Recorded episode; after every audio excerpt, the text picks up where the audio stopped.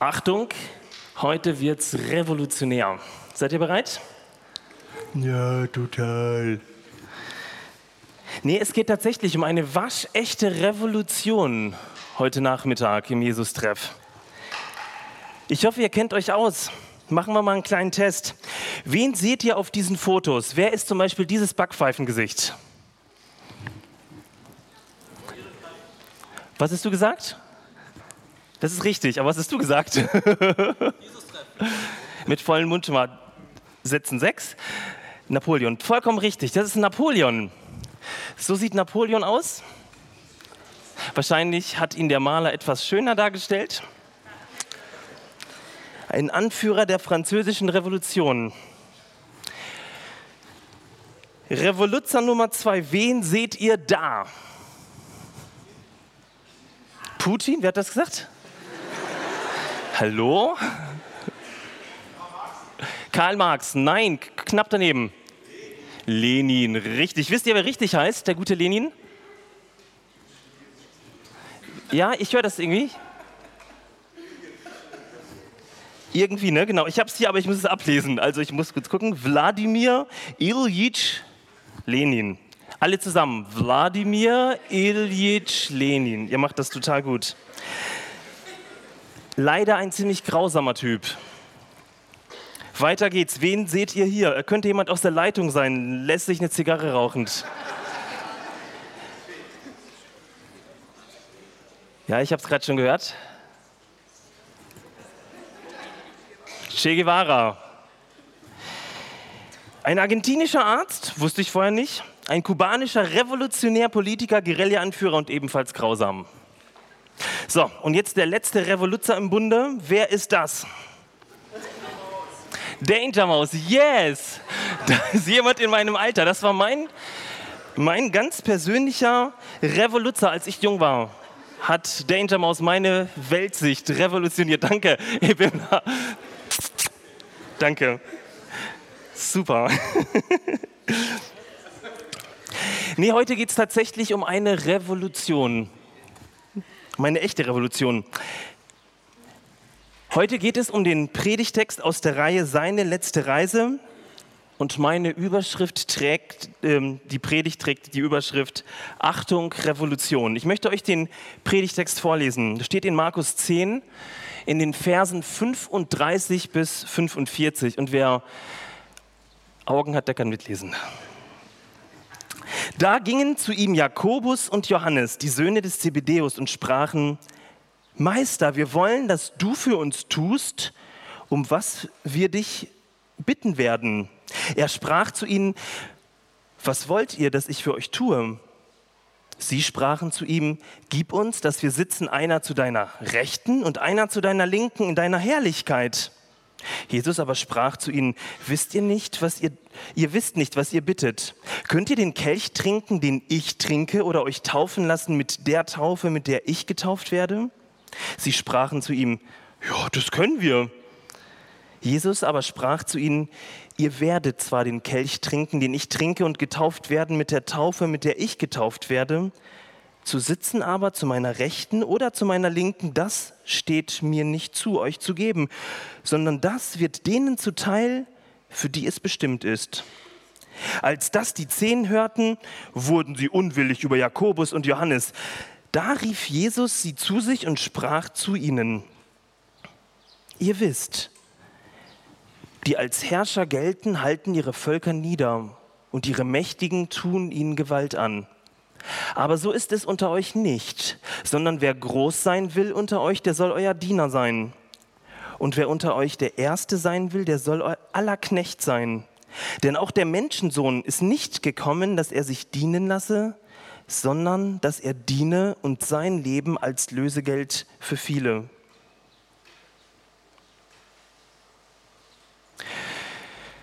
Was für super sympathische, ehrliche Jungs, die Söhne vom Zebedeus, oder? Ich habe sie sofort lieb gewonnen, als ich den Text gelesen habe. dachte, Mensch, ganz ehrliche Leute. Sie sind mit Jesus auf dem Weg nach Jerusalem.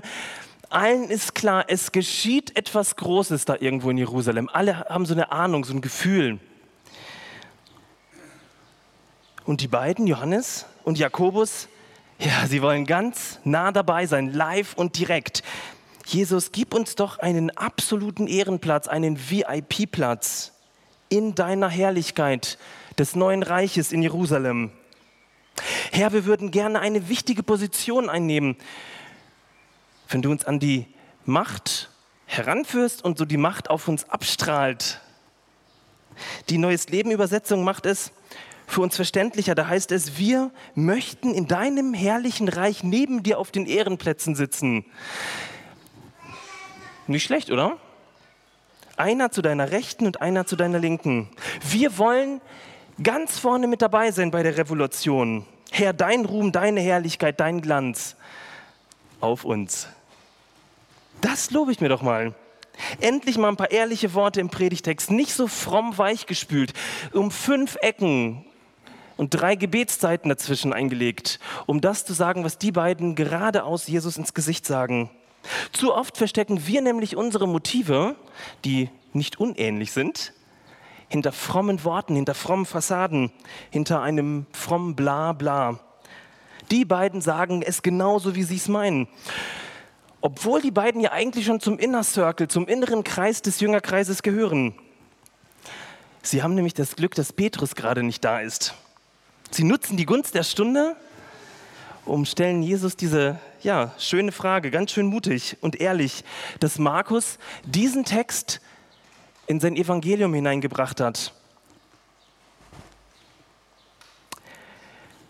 Johannes und Jakobus wollen mitherrschen. Doch wie sieht eigentlich so eine typische Herrschaft aus? Wie sieht eine typische Herrschaft aus?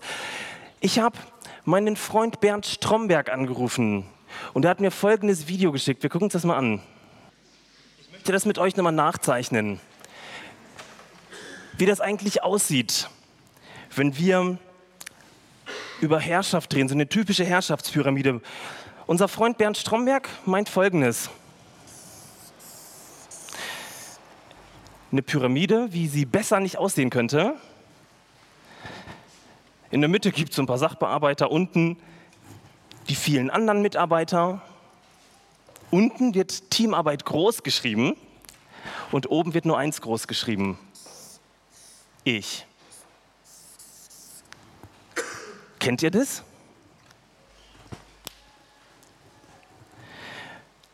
Meister, wir wollen, dass du für uns tust, um was wir dich bitten werden. Gib uns, dass wir sitzen, einer zu deiner Rechten und einer zu deiner Linken in deiner Herrlichkeit. Ja, wir Christen sind doch deutlich schlauer als Bernd Stromberg, nicht immer ehrlicher. Wir würden das ja ganz anders machen. Wir würden das Ich natürlich streichen und oben Jesus aufschreiben. Das würden wir doch, oder? Ja, so sind wir. Aber dann gleich ich. Und dann viele, viele andere und unten wird Teamarbeit groß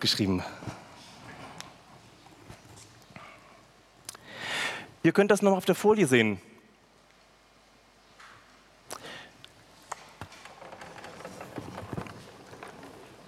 Geht das so? Seht ihr noch was? Jetzt auch noch? Okay.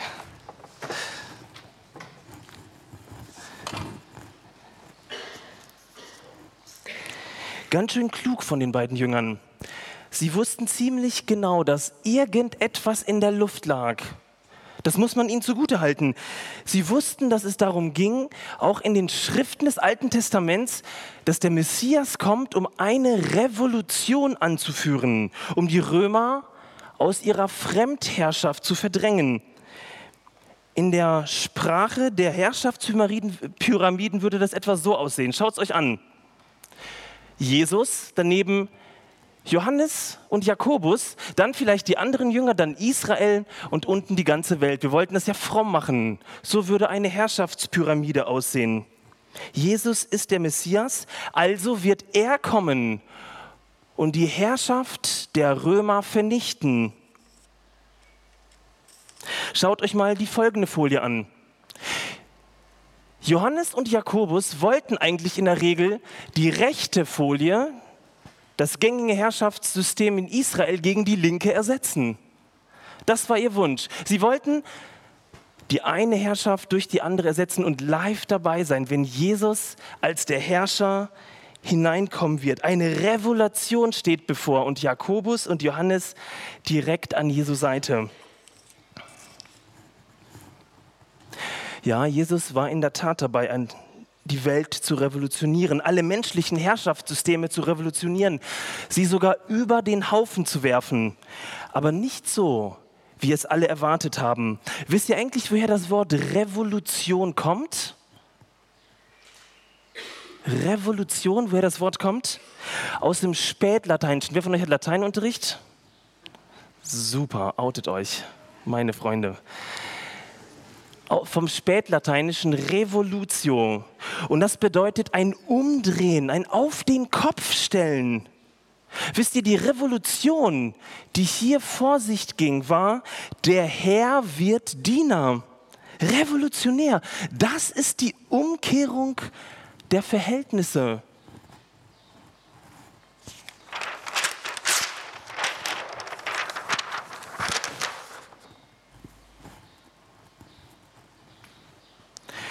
Der Herr wird zum Diener. Schaut euch das mal an. So sieht das in groß aus.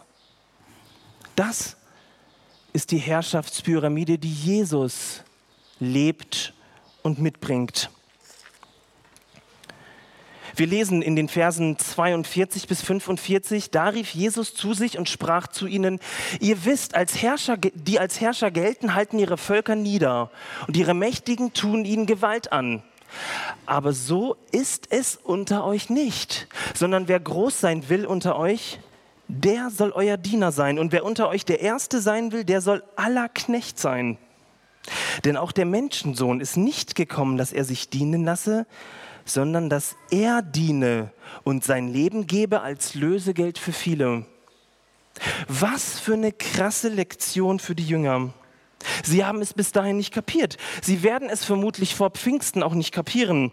Das ist nämlich viel zu revolutionär. Sowas kann man doch nicht über Gott sagen.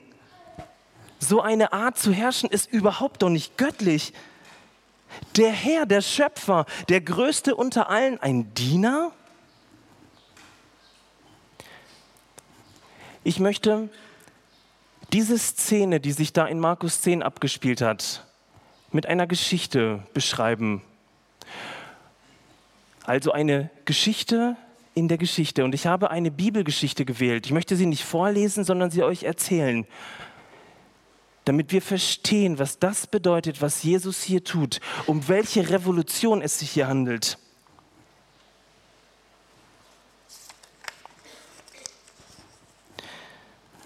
Es gibt in Lukas 7 eine Geschichte, die Lukas beschreibt. Die Jünger waren höchstwahrscheinlich dabei und haben das miterlebt und verstehen immer noch nicht, was passiert. Es geht um einen Pharisäer Simon. Simon war irgendwie von Jesus fasziniert, begeistert, angesprochen, was auch immer, das steht im Text nicht, aber er lädt Jesus zum Abendessen ein. Das macht man als Pharisäer eigentlich nicht. Diese Abendessen passierten in, der Öffentlichkeit, in so einer halben Öffentlichkeit. Das war ein Haus, das offen war. Das heißt, es war die geladene Gesellschaft und viele, die es mitbekommen haben und irgendwie einen Platz in das Haus gefunden haben. Aber er ist der Pharisäer. Er will Jesus einladen und tut es und gleichzeitig kann er sich nicht outen und zu freundlich sein. Denn er kann nicht sich als Jesus, als Gesetz, als oberster Gesetzeshüter sich als Jesus-Fan outen.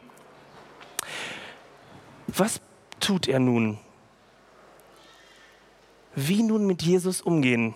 Schon ganz am Anfang verweigert der Gastgeber Simon Jesus den Begrüßungskurs, wird beschrieben. Damals üblich, hat der Gast eine ähnliche Stellung wie der Gastgeber, gab es einen Kuss auf die Wange. Und das üben wir jetzt mal. Dreh dich mal zu deinem rechten Nachbarn um. Nein, nein, nein, okay. Super, Lukas.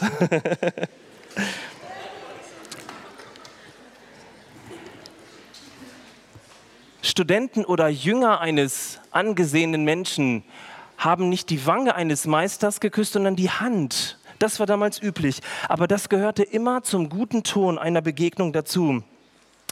Wenn man also jemandem einen Kuss verweigert, ist das gleichbedeutend damit, ich beleidige dich ganz offiziell vor der versammelten Gesellschaft. Und eigentlich heißt das, du bist mir ziemlich wurscht. Eine weitere gesellschaftliche Konvention, jedem Gast werden die Füße gewaschen. Meistens durch die Diener im Haus. Kommt ein sehr angesehener Mensch zu Gast, tut es der Hausherr selbst. Egal wie, sollte niemand Lust haben, jemandem die Füße zu waschen, was damals unmöglich war, stellte man zumindest eine Schüssel mit Wasser hin, dass der Gast irgendwie mit Wasser in Berührung kam. Das war schon sehr beleidigend. Aber man hat daran gedacht. In der Geschichte nichts davon. Und ebenfalls die typische Salbung des Gastes findet in der Geschichte auch nicht statt. Weil also alle Höflichkeitsgesten ausblieben, muss man hier von einer bewussten Beleidigung Jesu ausgehen. In dieser Geschichte dient Simon seinem Gast Jesu zu keiner Zeit. Keine Begrüßung, kein Kuss, keine Fußwaschung und kein Öl für die strapazierte orientalische Haut. Das, ihr Lieben, ist ein offensichtlicher Schlag ins Gesicht Jesu. Die Anspannung der Gäste fast auf dem Höhepunkt. Oh, man hätte wahrscheinlich die elektrischen Funken sehen können. Zu allem Ungemach, also solche Geschichten spitzen sich ja immer wieder zu, auch in der Bibel. Zu allem Ungemach taucht noch eine Frau auf. Man muss sich das so vorstellen. Sie hat irgendwie mitbekommen, dass Jesus da war. Man konnte das, weil das auf öffentlichen Plätzen besprochen und bekannt gegeben wurde. Und diese Frau ist nun mit dabei, steht hinten irgendwo, sieht, was da geschieht. Und diese Frau ist nicht irgendwer, sie ist die Dorfschwalbe. Irgendwas an Jesus muss sie im, Vorfeld angesprochen haben. Und das ist wirklich krass. Sie traut sich tatsächlich als diese Dame in das Haus eines Pharisäers. So, Jesus sitzt also bei der religiösen und kulturellen Oberschicht und plötzlich taucht eben diese Frau auf. Irgendetwas an der Art Jesu muss auch sie angesprochen haben und sie tief im Herzen getroffen haben. Und wahrscheinlich begann sie über Jesu Worte nachzudenken. Ich stelle mir vor, wie diese Frau über die Kindheitsträume nachdachte, wie sie sich ihre Zukunft als Kind vorgestellt hatte, wie sie von ihrem Traumprinzen geträumt hatte, von Mr. Wright. Und ich kann mir einfach nicht vorstellen, dass sie sich genau das gewünscht hatte, was da aus ihrem Leben geworden ist. Aber diese Dinge entwickeln sich nun mal in unserem Leben manchmal ganz schrecklich. Vielleicht hat sie ihr Mann verstoßen, damals ein KO-Kriterium für jede Frau, ohne soziale Absicherung. Vielleicht ist sie auch einfach nur reingeschlittert in all das. Doch als sie Jesus hört, passiert etwas ganz Seltsames. Sie fühlt sich geliebt, sie fühlt sich verstanden, sie fühlt sich von Jesus getragen. Es ist nie zu spät, auch nicht für mich. Anders kann ich mir gar nicht vorstellen, wie eine Prostituierte den Mut und die Courage hat, in ein Haus des Pharisäers zu gehen. Das ist unerklärlich. Okay, was hat sie getrieben, da aufzutauchen? Plötzlich kommt sie in den Hof. Vielleicht zittert sie so vor Angst und ist überwältigt von der Liebe gleichermaßen. Und dann beobachtet sie diese Szene, die da geschieht an dem Tisch, wo Jesus sitzt und wie er von Simon behandelt wird. Er ignoriert Jesus, er beleidigt Jesus, er wertet Jesus ab. Und sie hält es nicht aus. Und ihre Liebe und Hingabe und ihre Wut scheinen sie fast zu zerreißen. Was kann sie tun? Sie kann nicht hin, um Jesus einen Kuss geben. Das wäre ja noch ein Skandal im Skandal. Was hätten die Leute dann nur gedacht? Sie hat eine Idee. Sie küsst Jesu Füße. Jemanden die Füße zu waschen war ein gutes Zeichen der Gastfreundschaft. Jemanden die Füße zu küssen war ein Zeichen der Untergebenheit, der vollkommenen Untergebenheit. Stellt euch mal dieses Drama in diesem Hof vor. Da liegt Jesus auf dem Boden an einem Tisch. Damals saß man nicht an, ähm, auf Stühlen, sondern lag an einem Tisch und seine Füße zeigten vom Tisch weg und plötzlich taucht da eben diese stadtbekannte Dame auf. Sie geht durch die Zuhörer, durch den Hof, direkt auf Jesus zu. Sie bückt sich und fängt an, Jesu die Füße zu küssen. Immer und immer wieder. Sie hört nicht auf damit. Totale Stille im Raum.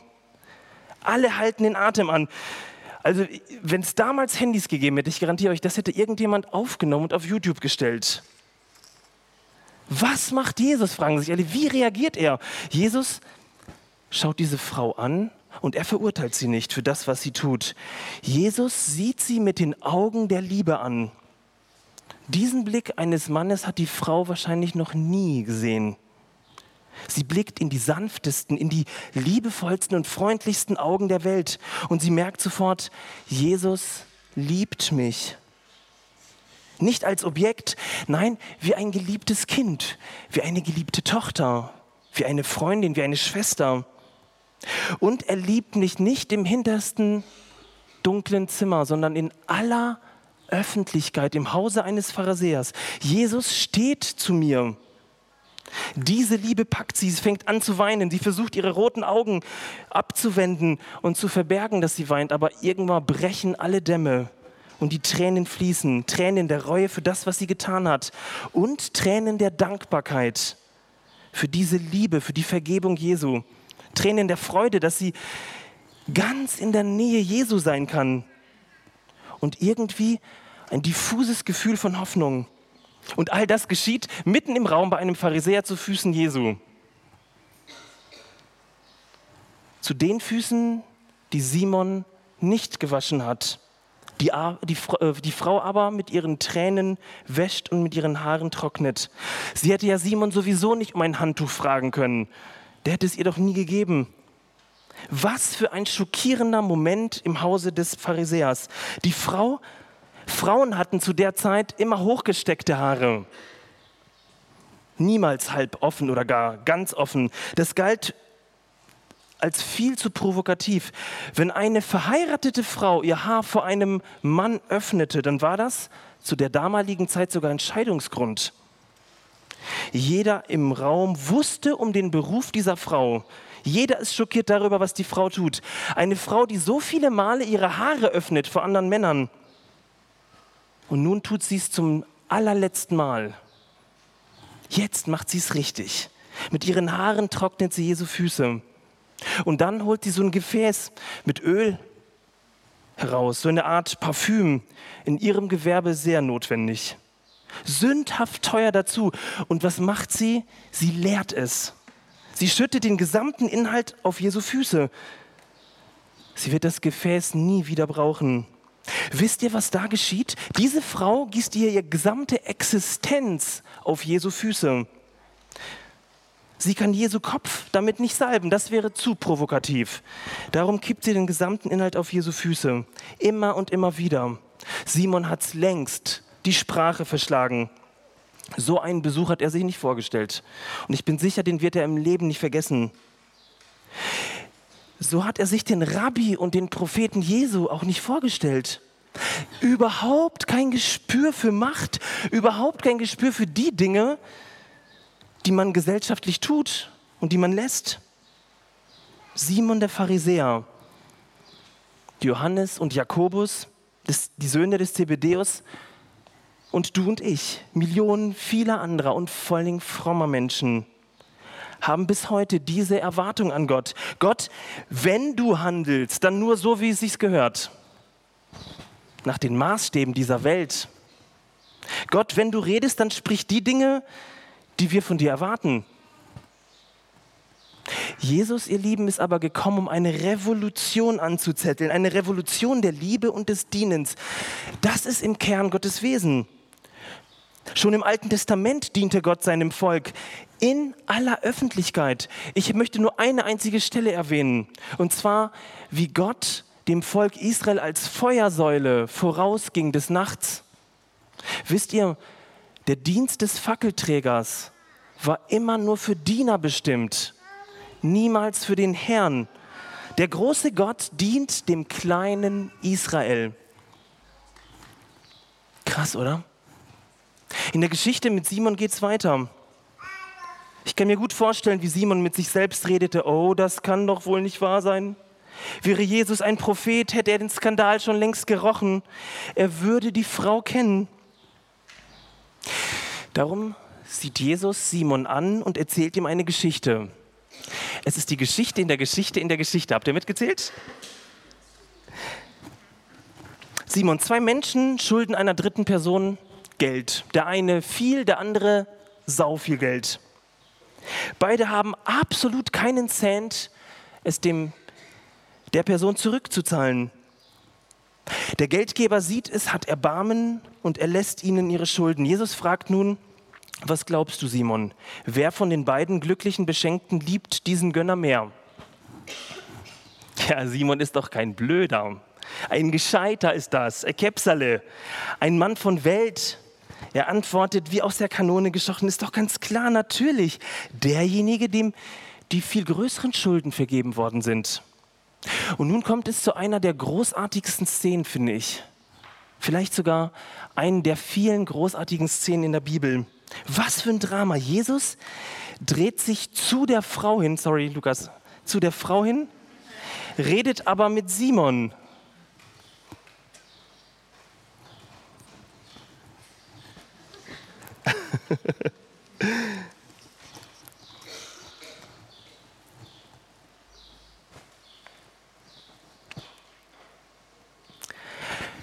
Die Augen der Frau sind ganz und gar auf Jesus gerichtet. Ihr Herz scheint kurz vor einer Explosion zu stehen. Angst, vielleicht auch Neugier. Was kommt jetzt? Was sagt Jesus? Der ganze Raum schaut diese eine Frau an. Und nun geschieht die Revolution, die Jesus am Kreuz vollendet und die da von niemandem verstanden wird. Jesus dient dieser Frau in aller Öffentlichkeit, vor allen Menschen. Jesus Christus, der Sohn Gottes, der auch Herr aller Herren und König aller Könige genannt wird. Das bedeutet, nimm alle Menschen, die auf der Welt je gelebt haben und die sich als Herr haben nennen lassen, stell sie auf. All diese Menschen werden eines Tages zu Jesus Herr sagen und auf die Knie gehen müssen. Nimm alle Könige, die je geherrscht haben. Stell sie auf in einer Reihe, eine ganz lange Reihe. Es gab ganz viele Könige in der, Welt, in der Weltgeschichte. Auch sie werden eines Tages auf die Knie gehen vor Jesus und ihren König anbeten.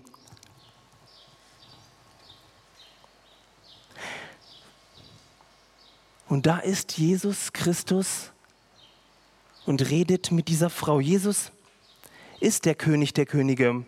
Vor ihm werden sich alle beugen müssen. Und dieser menschgewordene Gott dient einer Dorfschwalbe in aller Öffentlichkeit. Er steht ihr bei. Wisst ihr, das ist eine Revolution. Sowas kann man nicht über Gott denken. Sowas, so, das darf man nicht über Gott sagen. Sowas darf Gott selbst gar nicht. Das ist der tiefe Blick heute in das Herz unseres Gottes, eines demütigen Gottes, eines liebenden Gottes, eines Gottes, der Mitleid mit uns hat, der sich berühren lässt. Jesus blickt die Frau an und spricht mit Simon und sagt, Simon, siehst du diese Frau? Eigentlich eine blöde Frage, klar. Er hat sie längst gesehen. Er sieht eine Prostituierte. Er sieht ein Beispiel für Unsittlichkeit. Er sieht ein Beispiel für ein total verkorkstes und verpfuschtes Leben. Er sieht hier die personifizierte Ruhestörung. Er ärgert sich über diese Frau. Das Verrückte ist, er sieht aber nicht, was Jesus sieht. Direkt vor seinen Augen. Aber er sieht sie nicht. Darum öffnet Jesus ihm die Augen. Eine göttliche Augenheilkunde sozusagen für Simon und für uns. Jesus sagt zu Simon, Du hast mir kein Wasser zum Waschen meiner Füße angeboten, geschweige denn meine Füße selbst gewaschen. Ich füge hinzu, obwohl der König der Könige und Herr der Herren bei dir am Tisch sitzt. Sie aber hat meine Füße mit ihren Tränen gewaschen und mit ihren Haaren abgetrocknet. Du hast mir keinen Kuss gegeben, als ich bei dir war. Jemand, der Jesus auf Augenhöhe begegnet wäre, würde zumindest seine Wange küssen oder gar seine Hand. Die Frau hat aber nicht aufgehört, ihre, seine Füße zu küssen. Und ich glaube, das ist sogar in der Geschichte der Punkt, wo Jesus zu der Frau sagt, Frau, es ist jetzt genug. Simon, du hast mich bzw. meinen Kopf nicht gesalbt, geschweige denn meine Füße. Sie aber hat alles hineingelegt das Kostbarste gegeben und es verschwendet über meine Füße ausgegossen. Und dann spricht Jesus zum allerersten Mal zu dieser Frau. Für einen Augenblick scheint es so zu sein, als wäre Jesus alleine mit ihr in diesem Raum.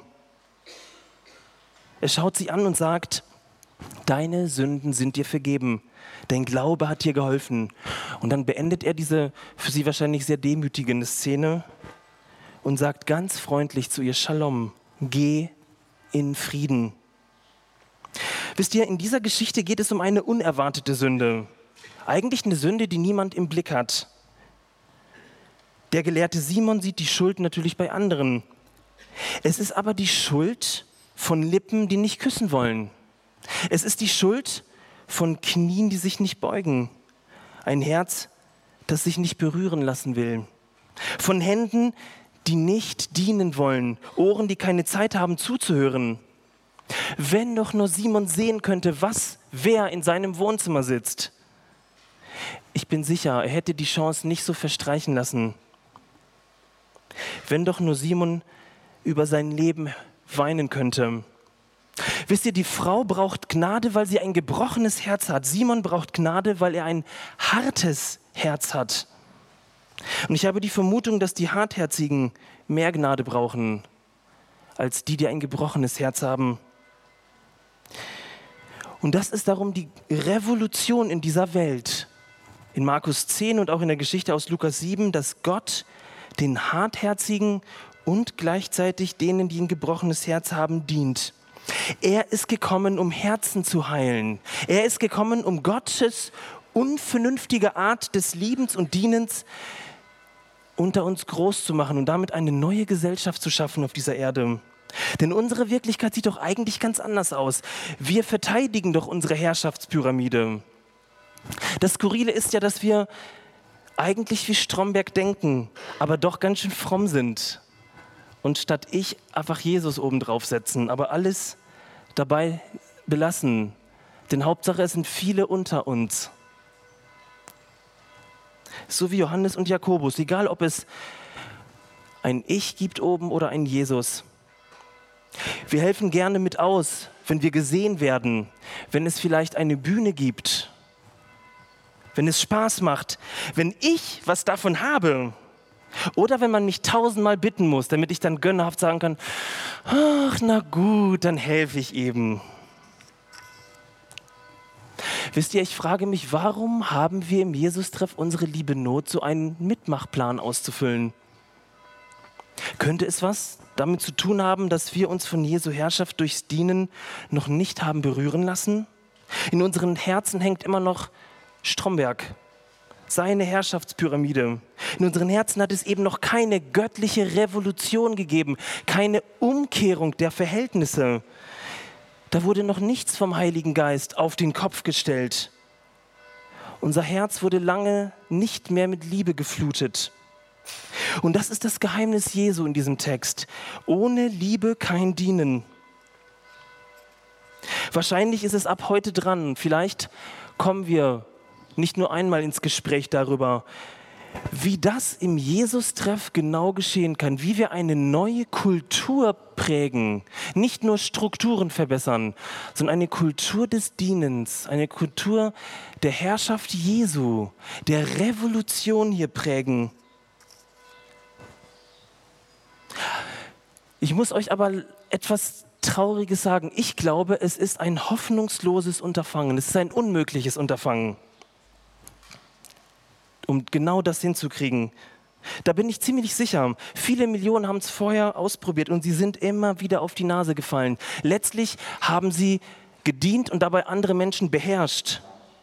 Wisst ihr, es braucht, und das ist das Verrückte, es braucht den ganzen Himmel in unserem Herz, dass aus unserem Herzen, dass in unserem Herzen diese göttliche Revolution stattfindet. Den ganzen Himmel. Es braucht den Heiligen Geist. Paulus schreibt in Römer 5, die Liebe Gottes ist in unsere Herzen ausgegossen worden durch den Heiligen Geist. Anders werden wir das nicht hinkriegen. Es braucht die ganze Herrlichkeit Jesu, die ganze Herrlichkeit des Dienens Jesu und des Sterbens für uns, dass unsere Herrschaftspyramiden auf den Kopf gestellt werden. Jesus sagt, wer groß sein will unter uns, der soll euer Diener sein. Und wer unter euch der Erste sein will, der soll aller Knecht sein. Denn auch der Menschensohn ist nicht gekommen, dass er sich dienen lasse, sondern dass er diene und sein Leben gebe als Lösegeld für viele. Ich möchte nach dem nächsten Instrumental für uns beten und Gott bitten, dass diese Revolution in unserem Herzen stattfindet. Wir kriegen das nicht hin. Wir werden Strombergs reproduzieren, auch wenn da manchmal Jesus oben drauf steht. Es braucht den Heiligen Geist, damit die Verhältnisse umgekehrt werden. Es braucht die DNA Jesu in unseren Adern.